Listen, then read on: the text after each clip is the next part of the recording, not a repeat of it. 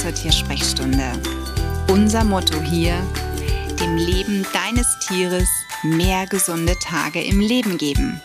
Ich bin Sonja und ich würde sagen, lass uns loslegen. Stell dir mal vor, du bringst dein Tier in eine Tierklinik, weil es ihm nicht gut geht, weil dein Tier vielleicht Erbrechen zeigt, nicht mehr essen möchte und irgendwie immer weniger wird und du dich fragst, was ist denn da los? Und man macht Untersuchungen und sagt, na ja, gut, die Blutwerte, hm, das könnte eine Bauchspeicheldrüsenentzündung sein. Die Leberwerte sind so ein bisschen auffällig. Also es könnte eigentlich alles sein und naja, wahrscheinlich ist es eine Bauchspeicheldrüsenentzündung und du bekommst dein Tier mit nach Hause mit entsprechenden Präparaten, mit Anweisungen, doch es wird nicht besser und du fährst am nächsten Tag wieder hin. Und wieder wird untersucht. Und diesmal macht man noch eine weitere Untersuchung. Und dann sagt man, naja, die Lymphknoten sind verdickt. Und da könnte natürlich auch ein tumoröses Geschehen dahinter sein, vielleicht Darmkrebs. Und du denkst dir nur, irgendwo hat jetzt jemand dir den Boden unter den Füßen weggezogen. Ja, und weil alles noch schlechter ist als am Vortag, muss das Tier jetzt natürlich auch da bleiben, aber man kümmert sich drum und naja, wenn die Therapie anschlägt und wenn jetzt die Lymphknoten sich wieder verkleinern, dann ist es bestimmt kein Tumor. Also alles in allem irgendwie sehr komisch und mit natürlich einem ziemlich unguten Gefühl und Ängsten. Ich meine, hallo, hier steht Krebs im Raum, fährt man nach Hause. Und an dem Tag, wo man wiederkommen soll, wo man vielleicht das Tier auch endlich mit nach Hause nehmen darf, heißt es dann, na ja, das ist noch nicht ganz ausgeräumt, vielleicht hat das Tier ja auch eine IBD, da müsste man jetzt mal gucken und überhaupt und sowieso. Und wenn ich dir jetzt sage, dass das Tier dann nochmal jemandem vorgestellt wurde und am Ende hieß es, da ist weder das eine noch das andere. Es hat einfach nur einen Magen-Darm-Infekt gehabt und zwar einen ziemlich bescheidenen. Dann kann man eigentlich am Ende nur den Kopf schütteln. Aber so einen Beispielfall, den ich jetzt dir aufzeige, den gibt es jeden Tag da draußen. Und ich habe ganz viele Patientenhalter schon in meiner Praxis gehabt, die mir erzählt haben, was für eine Tortur sie hinter sich haben und bei denen ich mich auch gefragt habe, was stimmt da draußen nicht? Was ist da los? Wieso laufen wir tierisch Tätigen teilweise so konfus durch die Gegend, anstatt erst einmal durchzuatmen und zu sagen, bevor wir hier klar wissen, was los ist, müssen wir vielleicht irgendeine Maßnahme fahren. Also, um eine Bauchspeicheldrüsenentzündung zu diagnostizieren, reichen meines Erachtens nach zwei bis drei Parameter. Einmal das Blut, einmal der Kot und einmal gegebenenfalls auch eine Ultraschalluntersuchung der entsprechenden Drüse, über die ich was sehen könnte. Aber eigentlich reicht es aus zu wissen, was ist im Kot los und was ist eben auch mit dem Blut. Und dann könnte ich dahingehend schon mal behandeln, wenn es tatsächlich eine akute Pankreatitis ist. Lymphknoten sind ganz oft geschwollen, verdickt, wenn ein Entzündungsprozess im Körper ist. Da direkt auf ein tumoröses Geschehen zu schließen, nun ja, das ist ein bisschen weit aus dem Fenster zu lehnen. Und vor allen Dingen finde ich es fatal, denn in dem Moment, wo ein Tierhalter das Wort Krebs hört, ganz ehrlich, man dreht durch. So würde es mir genauso gehen. Ich möchte dieses Wort nicht hören. Ich möchte auch nicht das Wort Tumor hören. Ich möchte gar nichts dazu hören. Und deswegen muss man ganz klar sagen, wenn ich keine Ahnung habe, und das handhabe ich in meiner Praxis so, dann sage ich das. Dann sage ich nun ja, es könnte alles sein. Wir müssen jetzt erstmal kategorisch prüfen, wo liegt der Hase im Pfeffer, um es mal so zu sagen. Also an welchen Stellen muss ich arbeiten, muss ich ansetzen, um eine Diagnose beziehungsweise eine Besserung, eine Linderung des gesamten Zustands zu erreichen. Und ich prüfe da immer verschiedene Parameter. Ich gucke mir immer die Fütterung an. Ich habe viele Patienten, die bei mir landen, die einfach suboptimal ernährt werden. Da werden irgendwelche Konzepte mit tollem Namen. Ich sag schon immer irgendwie, jeder, der ein Ernährungskonzept in den Raum schmeißt, erfindet dafür einen neuen Namen.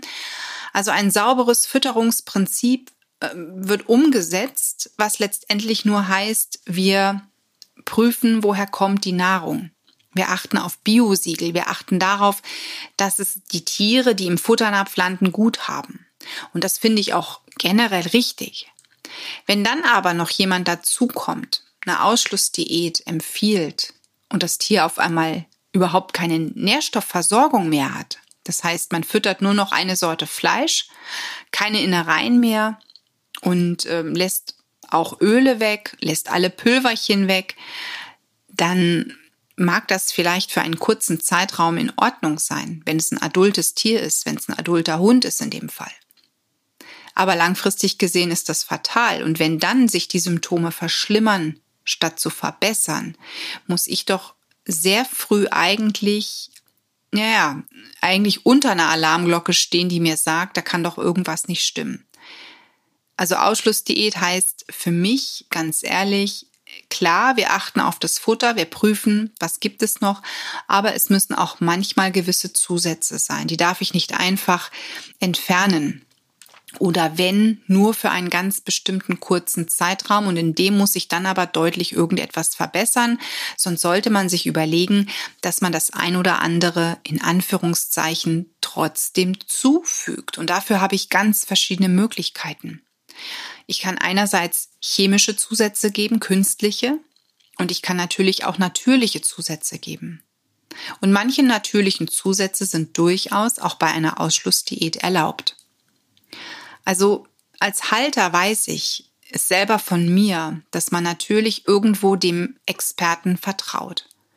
Man legt sein Tier in dessen Hände und man hofft, dass man entsprechende Informationen bekommt, die dann auch dem Tier helfen, die dem Tier helfen, wieder gesund zu werden. Das ist das A und O, das wünschen wir uns. Nur manchmal sollte man selber auch noch sein Gehirn einschalten und sich die Frage stellen, läuft das eigentlich alles richtig?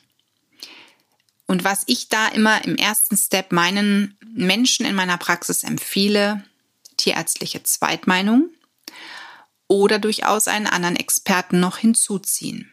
Das kann ein fachkundiger Tierarzt vielleicht für irgendein bestimmtes Organ oder zum Beispiel, wenn mein Tier Probleme mit den Zähnen hat, dann suche ich mir einfach noch einen veterinärmedizinischen Tierarzt. Da gibt es einige. Oder wenn mein Tier mit den Augen eine Erkrankung hat. Es gibt spezielle Tierärzte mit Fachgebiet Auge oder Herz, die Tierkardiologen. Und genauso gehe ich vor, wenn irgendwas in der Ernährung nicht stimmt. Der Tierarzt hat jetzt vielleicht gesagt, wir müssten die und die Diät fahren. Dann hole ich mir einen Experten noch ins Boot, vielleicht einen Tierernährungsberater, der eine vernünftige Ausbildung hat und der mich hier einfach beraten kann, was ist das Beste just in diesem Moment für mein Tier. Und dann kann ich mir selbst ein Bild machen. Wenn ich danach mehr verwirrt bin, als dass ich irgendwo sage, okay, gut, ich habe jetzt alle Fakten, ich fühle mich aufgehoben, ist es natürlich beschissen. Und so sollte es eigentlich nicht laufen. Dann könnte man natürlich sagen, okay, dann hole ich mir noch jemanden ins Boot, aber das alles ist ja auch mit Geld verbunden. Also mein Ansatz ist da immer, dass man sich jemanden sucht, dem man vertraut, wo man einfach sagt, ich habe jetzt echt hier ein ganz gutes Gefühl.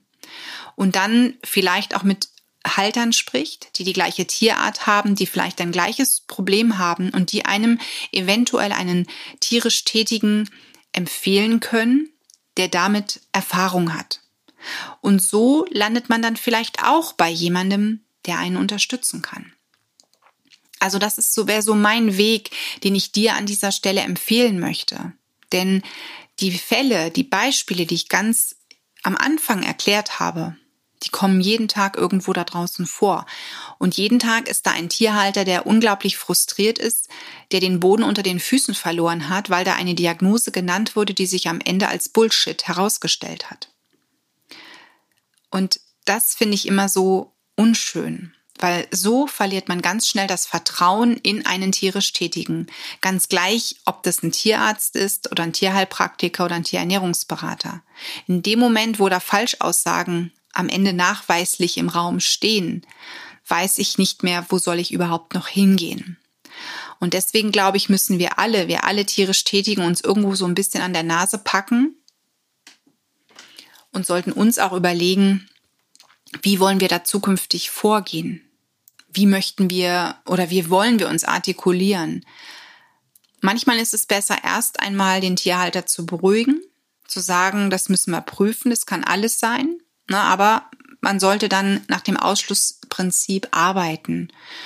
Und äh, wenn man sich selber unsicher ist als Tierhalter, sollte man immer den Untersuchungsbericht mitnehmen, das Blutbild mitnehmen, alles, was eben dort just in diesem Moment diagnostiziert wurde und sollte dann sich, wie gesagt, eine Zweitmeinung einholen, dass man dann von anderer Seite nochmal drauf schaut und vielleicht sieht dann, ja, die ganze Lage schon gleich ganz anders aus. Pass gut auf dein Tier auf. Alles Liebe für dich und dein Tier. Die Tiersprechstunde. Präsentiert von mir, Sonja Tschöpe Tierheilpraktikerin und Tierernährungsberaterin und die, die du jederzeit für eine Online-Beratung buchen kannst. Klick mich auf www.animal-visite.de oder finde mich im Social Media. Alle Links dazu findest du in den Show Notes und ich sage ganz herzlichen Dank für deine Bewertung auf iTunes